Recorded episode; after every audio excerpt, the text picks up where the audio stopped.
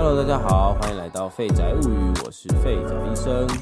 上一周很不幸的，我确诊了，这个喉咙痛到真的不行，此生最痛呢没有之一。那这几个礼拜呢，也几乎呢都在咳嗽，所以呢完全没有办法录节目啊，先跟大家呢说声抱歉。一直到今天呢，终于呢是有好一些，所以呢就想要来分享一个这个我一直很想要聊的这个主题，就是关于家庭啊，这个爸妈与孩子、长辈与年轻人之间的这个世代交锋。哦，说到这边呢，有一些人可能会觉得啊，我怎么对这个长辈的意见呢？怎么 怎么这么多啊？哎，可能是呢我自己啊，就是呢现在的工作环境呢，这个超过五十岁以上的老人家。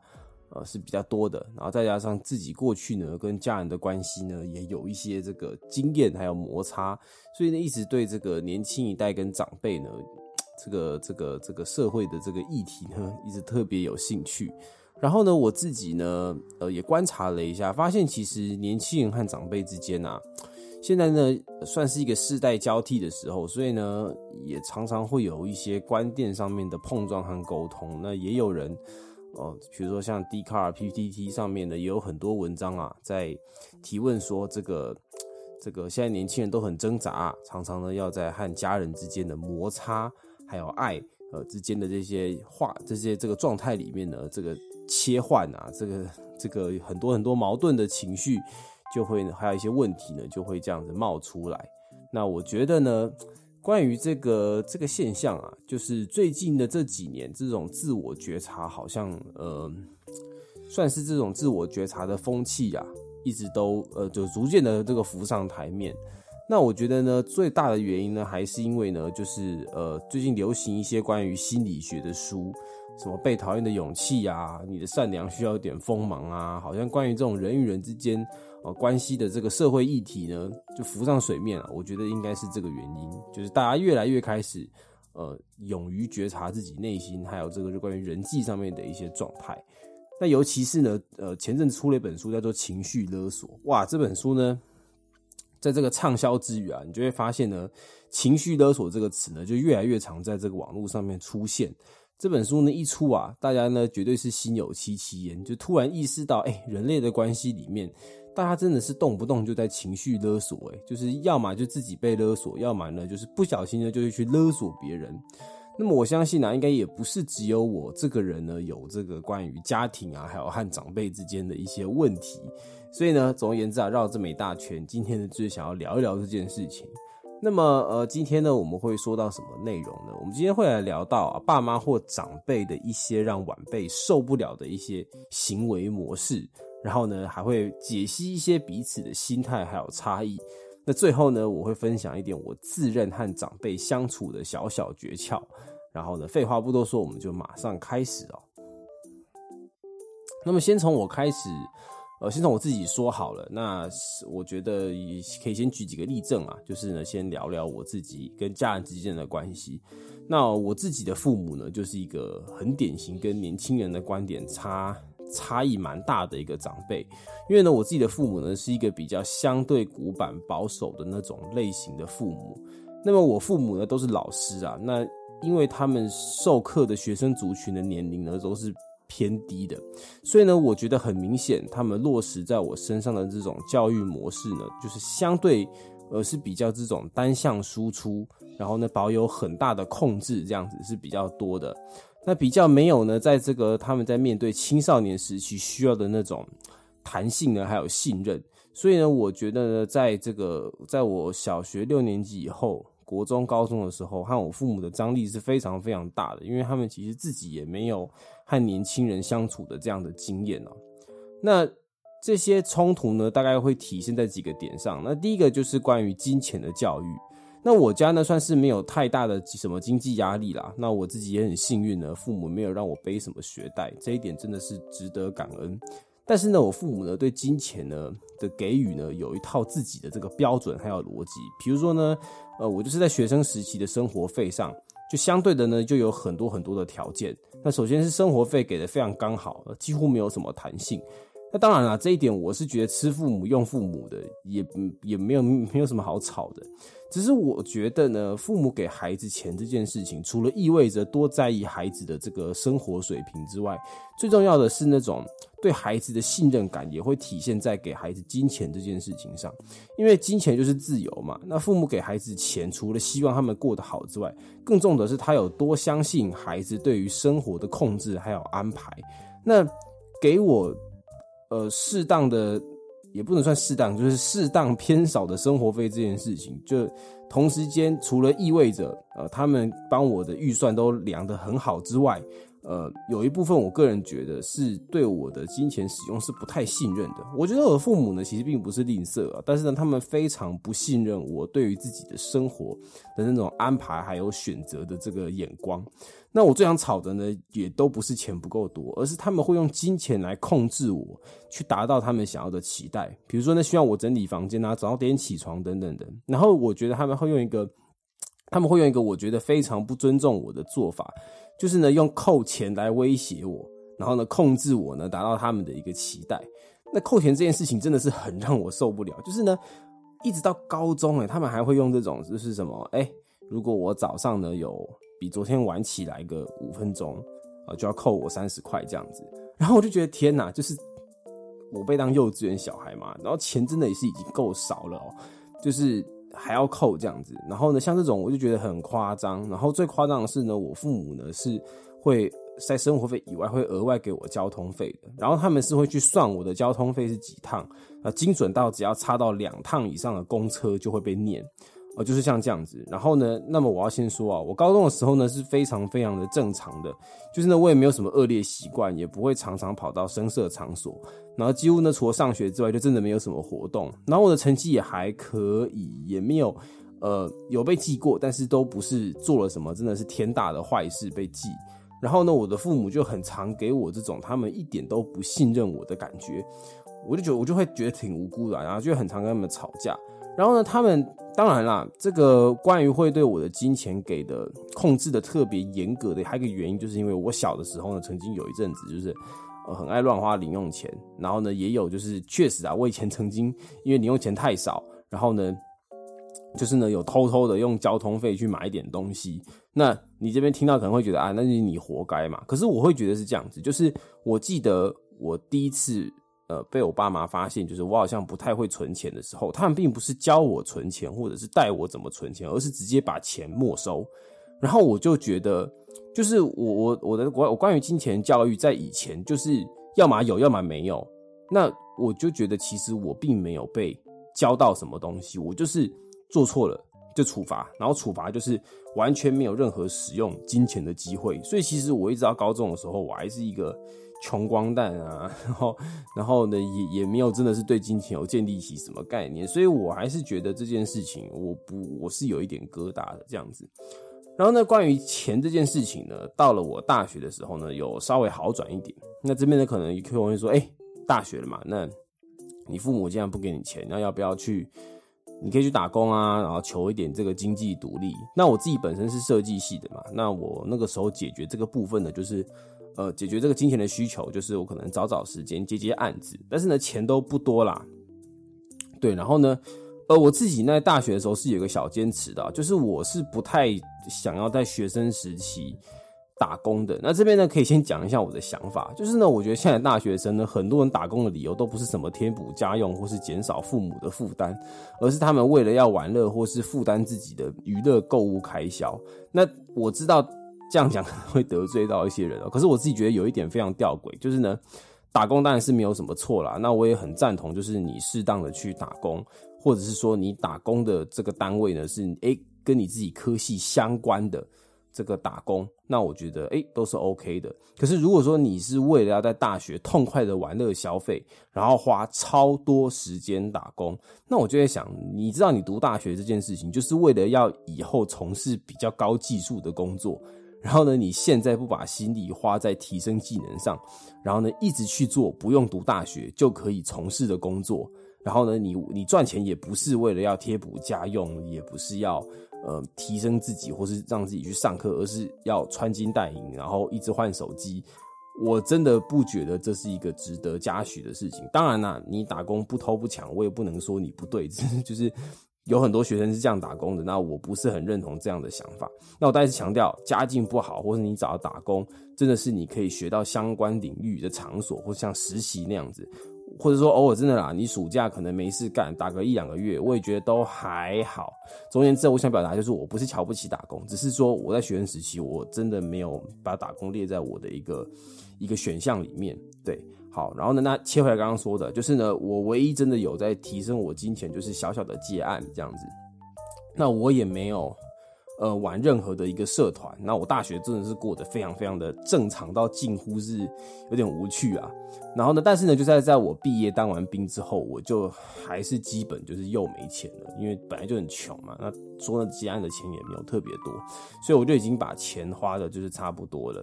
那我要再声明哦，我真的没有在大学时间。大学时期买什么奢侈品，动不动就吃什么超贵的好料，我也没有烫头发、玩社团都没有。我手机用的是二手，我真的就是很正常、很正常的活着。但是我也没有觉得我怎么样，因为我觉得学生时期穷就是正常的。那我也就是你觉得我还 OK，但是呢，就是在我的工作前，就是我已经没有什么生活费了。然后我记得我那个时候就是因为你知道，大学刚毕业，第一份工作真的是特别特别难找，大家一定。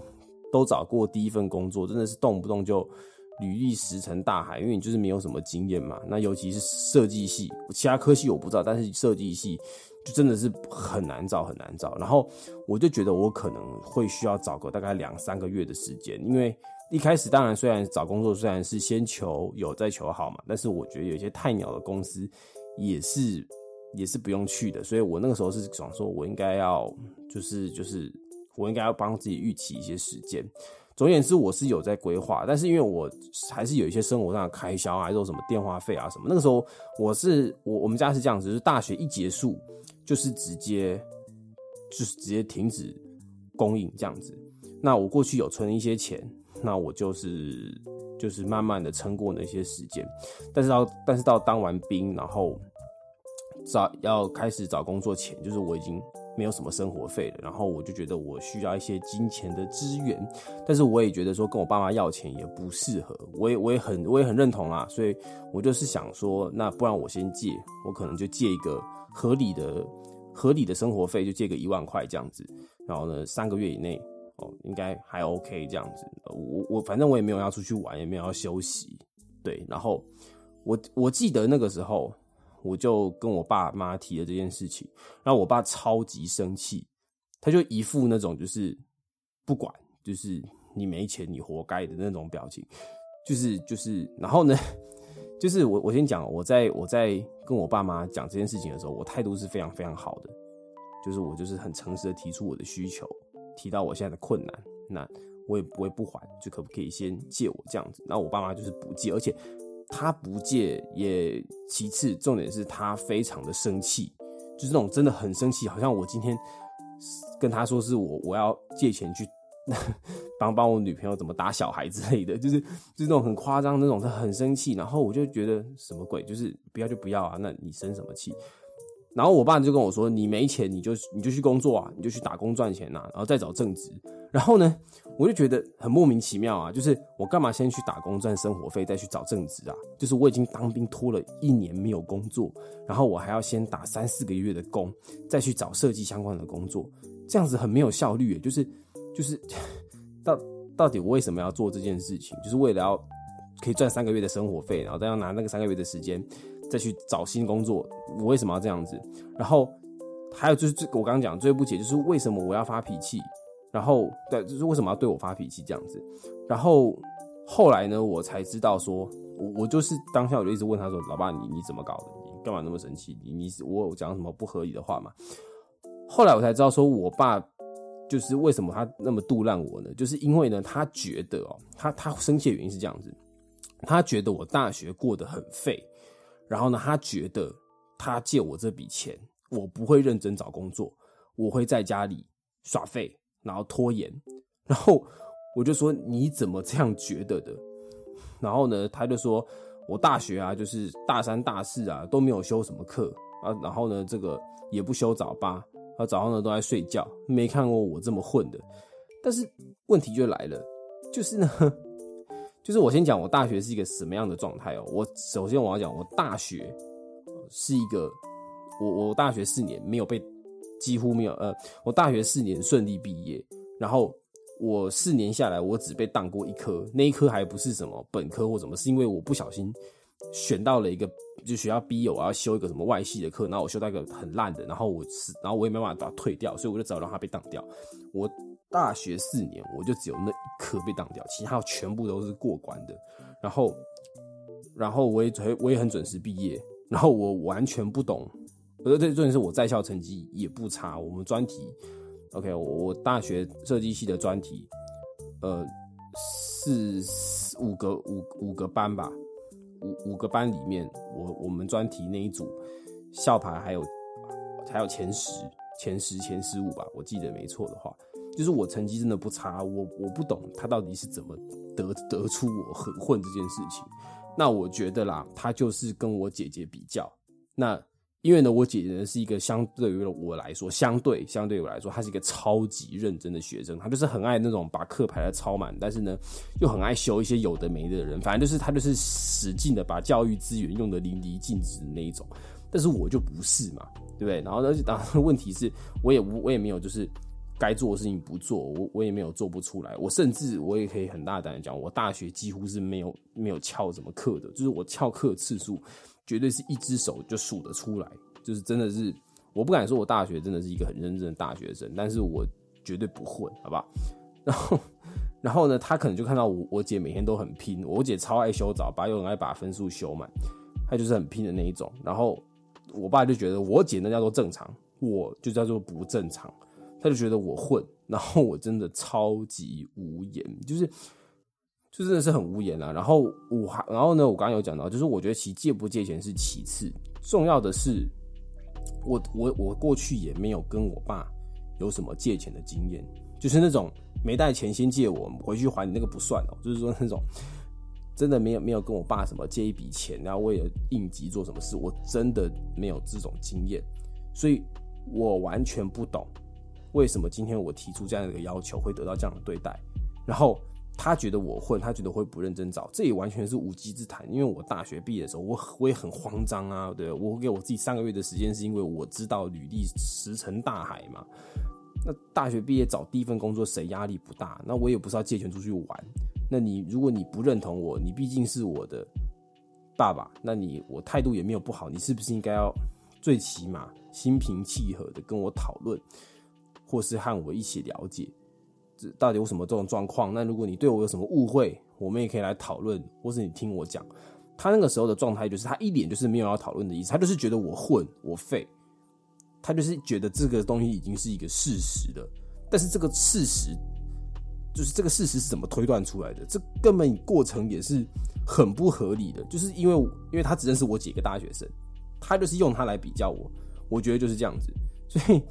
所以总而言之啊，我觉得这个过程跟他的表现出来那个态度，我觉得真的是我到现在我都觉得我很无辜，而且也蛮受伤的一件事情。就是虽然我已经工作了一阵子，但是这件事情我一直都记得很清楚。然后我觉得他那种言行举止啊，就是充满了对我那种，他觉得我是一个呃不认真而且没有能力的人。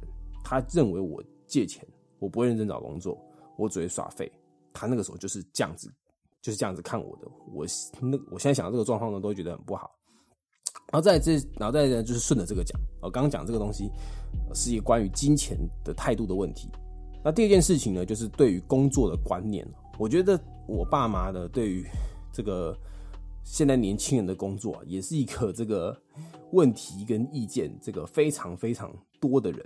就是呢，怎么讲？就是呢，呃，后来呢，就是。我我后来还是顺利找到工作了，然后呢，那个但是因为呢后来这工作我我第一份工作的性质呢加班到九点十点，然后我觉得也不是很健康，然后呢而而且就是以设计圈来说是蛮没有制度的，那做的也不是特别快乐，所以呢后来是学习很多啦，那就是觉得有点太操劳，所以我就离职了。然后离职后我就开始找工作，然后这一次呢我就想说好，接下来我也有一些存款了嘛，然后我也很认真上班。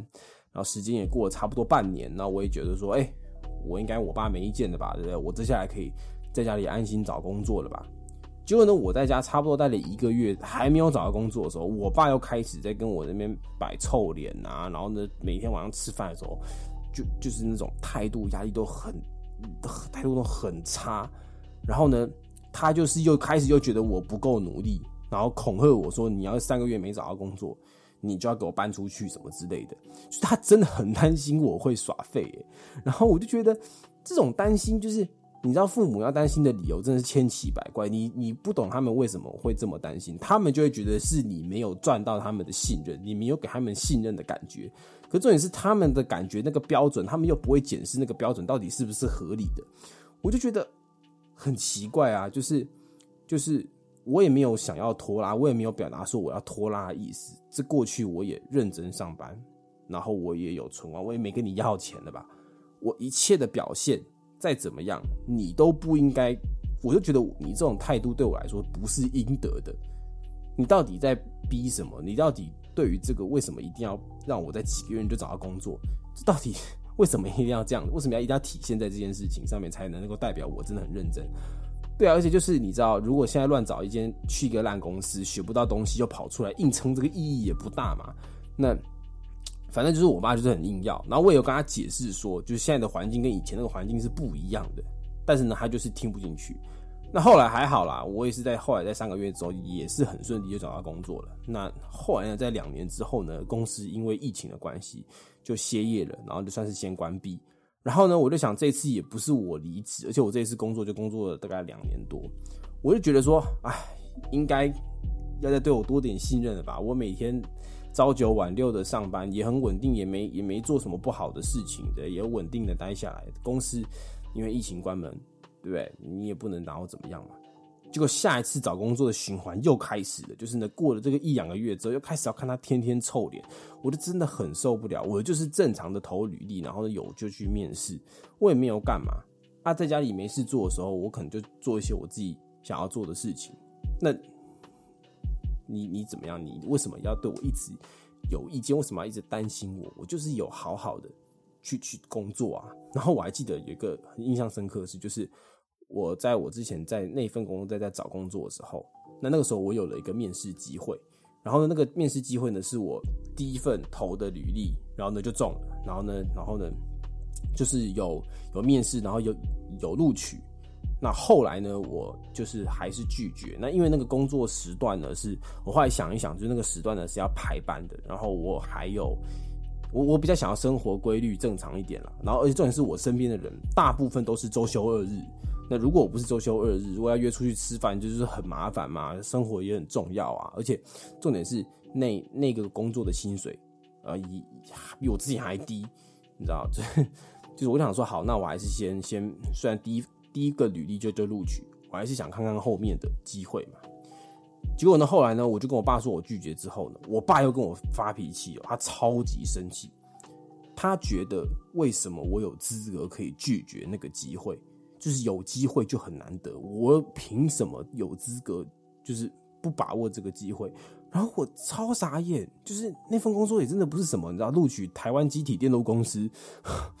就是那份工作真的不是什么很屌的公司，就然后刚刚讲薪水甚至比我之前的公司还低。就是你到底在不爽什么？我就不能有别的机会吗？然后，哎呀，反正就是大家现在一定都知道，面试五六家公司都是很正常的，好吗？你人生中就是只能选一份工作。然后呢，我也有解释，就是现在的环境啊，跟以前不一样啊，要看产业类别啊。那我爸妈就是公务员嘛，他们就是二三十岁的时候。进去公公家机关，然后就就是一路做到五五十几六十几岁，他就是不能理解，但他也不想理解，这就是我最受不了的。然后关于工作，哎，真的是我这几年就是跟我爸吵最凶，就是以上这个几个点。那再来呢，就是这个刚刚讲的关于工作意见哦，来讲第三个就是控制欲，OK。那刚刚分享是我爸嘛，现在分享了我妈好了。那我妈对我工作倒是没有什么意见，她过去在找工作什么，她都没有对我有太大的施压。但是呢，她对我在家里的生活是很有意见的。就是我妈是一个很爱干涉别人，而且侵犯别人隐私的人。就是他从小呢就规定全家房间都不准关门。然后呢，我自己在我家的房间，就是就是如果我离开我房间，然后我的房间就一定会被强制整理。然后呢，只要他不喜欢的东西，比如说他在我房间收到零食，他就会直接丢掉。然后我国中的时候，他很讨厌九把刀，但是我国中超爱看九把刀，他就会把书偷丢掉，然后他会装死哦，就是要等到我问他，说你为什么丢掉，他完全他才会承认，知道吗？他完全不会先问我，然后我就很不爽，因为如果那本书是同学怎么办？图书馆怎么办？你不问你怎么知道？然后他就会耍无赖说啊，你也没跟我讲啊！我就说靠，还有这种事情哦，我有啥东西都要跟你报备是不是？然后呢，我怎么发脾气啊？我从国到到到到到大学，我发脾气气到哭，跟他大骂对骂，完全没用。就是我我真的小时候还比较脆弱的时候呢，我真的觉得我妈在饮食部分真的是没有把我当人看，知道吗？她在养狗。我根本觉得就是我就是畜生一条，就是任他宰割。然后呢，因为呢，我以前呢就是都会跟我妈吵架，那我妈都会觉得我很不乖，我姐最乖，所以呢，我姐呢她都会，我姐说什么她都会听。然后我姐她我我姐小的时候她也很贱，就是呢她可能会想要博取。妈妈跟他的那种信任感，他就会出卖我这样子，他就会说我坏话啊，说我朋友坏话来博取他跟他他跟妈妈的信任。然后我妈呢就会随便指着我说：“你看，你都被谁谁谁影响。”可是他他连那个谁谁谁是谁，他连见都没见过，就是听我姐讲两句，然后他就说，然后他说啥，呃，我姐说啥他就信啥，真的是很惨，你知道吗？然后呢，他也很爱。管我跟谁出去，到我工作的时候，还是整天问我说跟谁啊，跟几个人啊，有没有没有女生啊？总而言之，就是完全没有隐私，没有什么信任，然后我也没有什么尊重。然后我的家庭啊，生活关系啊，真的是哦，在我过去的日子，哦，真的是我认为是不是太快乐了？当然了，这个跟我爸妈呢养我衣食无缺哦，这个是没有任何关系的。我妈养养我，我爸妈养我衣食无缺，没学贷，我真的非常感谢。但是，唉，我真的觉得他们在某些这样的态度上，真的是比较像是在圈养我，然后在养狗，不是在养孩子。好了，那么先说到这里啦。那我们我们可以先看看问题出在哪里。那以上呢就是三个问题：金钱观、工作观念，还有人权观。其实呢，我觉得啦，就是就算是以上三个问题，你如果在家里面没有遇到，我也觉得这三个观念，其实在社会上面，呃，也是常常长辈和年轻人观点差异非常非常大的的几个点，例如说金钱观啊，父母觉得钱够用就好，长辈也是这样觉得，钱够用就好啊，不需要我们呃过度消费啊，纯粹就是因为哦他们过去日子穷怕的嘛，然后他们也很努力过得很简朴，就发现现在的消费水平提升的很快，那很多的社会上长辈不能理解啊，啊你们还没退休就那么爱出国啊，对不对？然后再就是工作观，那很多老一辈的观念还是说什么工作要稳定，少换工作，一份工作最好从头做到死，最好都去大公司哦。然后呢，你做的工作呃内容很死，也要好好忍耐，因为合理是训练，不合理是磨练。但是呢，我们现在都知道，现在的社会是这样子，你一直磨练，你也赢不了先天优势高的人。那现在的人口呢越来越多嘛，就超级多的好位置，根本就是等不到你的。然后呢，你过去都会有什么？你一直在基层工作，做到做到这个主管，现在更不会。现在就很大的几率，你一直在基层工作，哦，不会像什么以前那种励志片一样啊，不会。你一直做很基本的事情，很可能你就会一直领基本薪资下去，你就是一直基本、基本、基本到你死为止。现在就是一个靠创意年代，哦，靠各式各样的这种机会主义的时代，你根本就没有什么真正的这个安稳的标准。尤其是你在二十几岁，如果你在二十几岁，你就头脑里想的就是安稳，那我觉得很大几率，呃，你你未来就很容易被淘汰。现在的这科，不管是科技啊，或是这个发展，真的都是跟以前那个成长速度是差非常非常多的哦。这部分就不解释了，相信大家一定都很有感啦，对不对？你看现在都有人靠这个打游戏赚钱，有人靠拍影片赚钱。还有人只是把自己 cosplay 的照片丢在网络上就可以接到代言，这个社会早就不是那个什么呃万般皆下品啊，我有读书高啊，一份工作做到死啊，最最厉害的那个社会了，真的不是。然后呢，教育观念呢？关于这个教育观念，其实父母那一代也很可怜呐，因为他们过去的日子啊，老一辈可能呢，很多都还在怎么经历战乱啊、流离失所啊、民生凋零啊，还要穿什么麻袋缝的内裤。在那个年代呢，有的吃就不错了，哪有什么像现在一堆什么体现自我、活得有意义啊、有价值啊、找到自己的天命、分析自己呢，也是需要还是想要？呃，自我价值就会以社会价值区分。以前那个年代哪有这种东西，就是活下去就对了。那认真赚钱，努力养小孩，人人都要结婚，不准离婚，要生养众多。这就是我们上一代的父的的父母亲一直被接受的教教育，就是没有自我，就是符合一个框架这样子。那那我觉得当然啊，这个在能在这一代上一代这个活下来的父母，也真的是有他们了不起的地方。就是很能够忍耐，遇到穷困、婚姻不顺、工作不是自己喜欢的、被社会霸凌，就是忍耐、忍耐、忍耐。家里有五个小孩，两个人一个月薪水一万块，也就是忍耐，那就是撑啊，没有什么心理智商，也没有什么思考的教育、反省、觉察，就是奋力的活下去。所以呢，他们看到现在的年轻社会，对于自己的很多内心层面的提升啊，反而会有一点不知所措，你知道吗？他们会，他们也会觉得说，以前。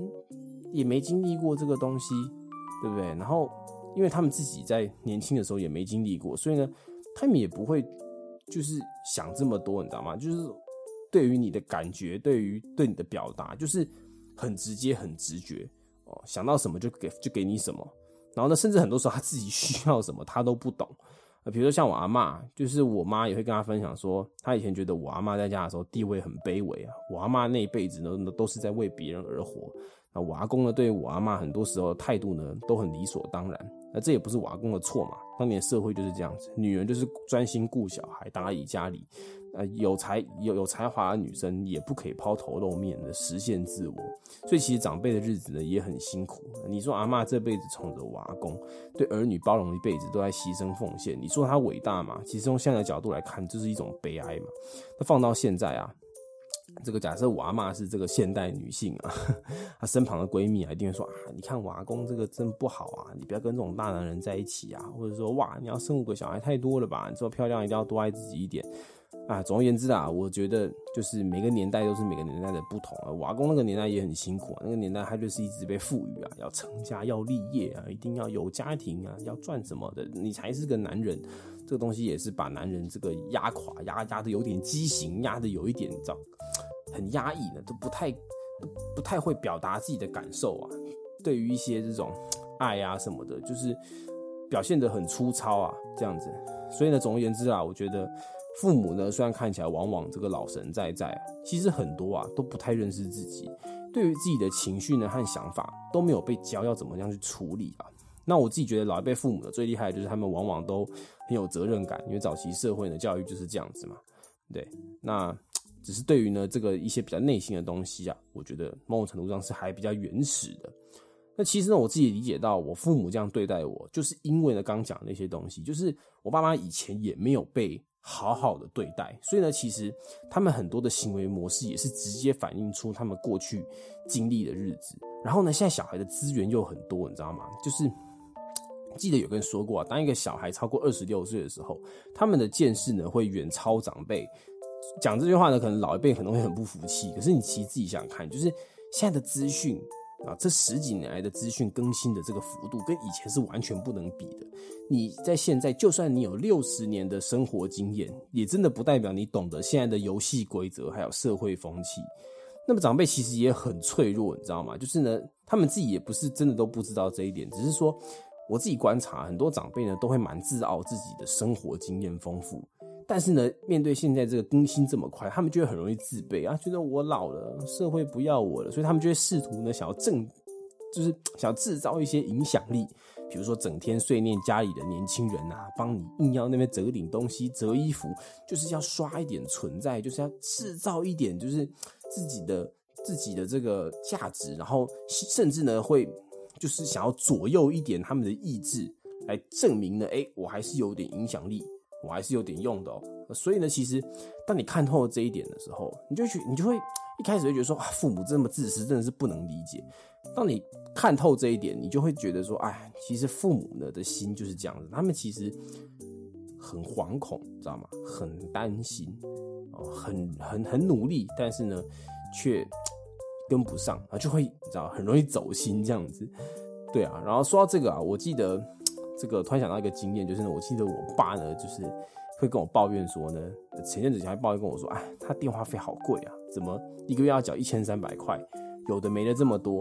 结果呢，我一看账单啊，哇，这个很明显的就是被电信业务收割了一波韭菜啊！就是现在电信都很有手段啊，什么强制给你三个月电子书、电影的试用，然后呢，很狗是他给你试用呢，如果你不打去取消，他就会直接帮你自动续费。然后很明显，我爸呢就是被这样子推荐了一堆奇怪的方案呢，还送一堆什么没有什么用的那个传输线手机壳。然后呢，我记得呢，我就是陪我爸呢去电信换方案。然后那个时候我就看到我爸呢被这个业务旋转的这个晕头转向。然后我就想到，小的时候啊，我爸带我去呃买买一只键盘手机，或者是去办什么东西、买什么东西的时候，他就会跟我说：“你看哦，很多这个业务啊，很多商人呐。”嘴都很厉害呢哦，你还小啊，要记得长大以后要分清楚自己的需要啊，不要被什么一堆优惠骗。结果呢，到现在这个 现在呢，办个网络呢，他也就换他也听不懂，怎么方案这么多啊？光吃到饱就一堆合并啊、购机啊，还加送有的没的。前几个月收多少，后几个月收多少，直接被旋转团团转。我讲的意思是说啊，很感慨啊，就会觉得说，哎，当年这个。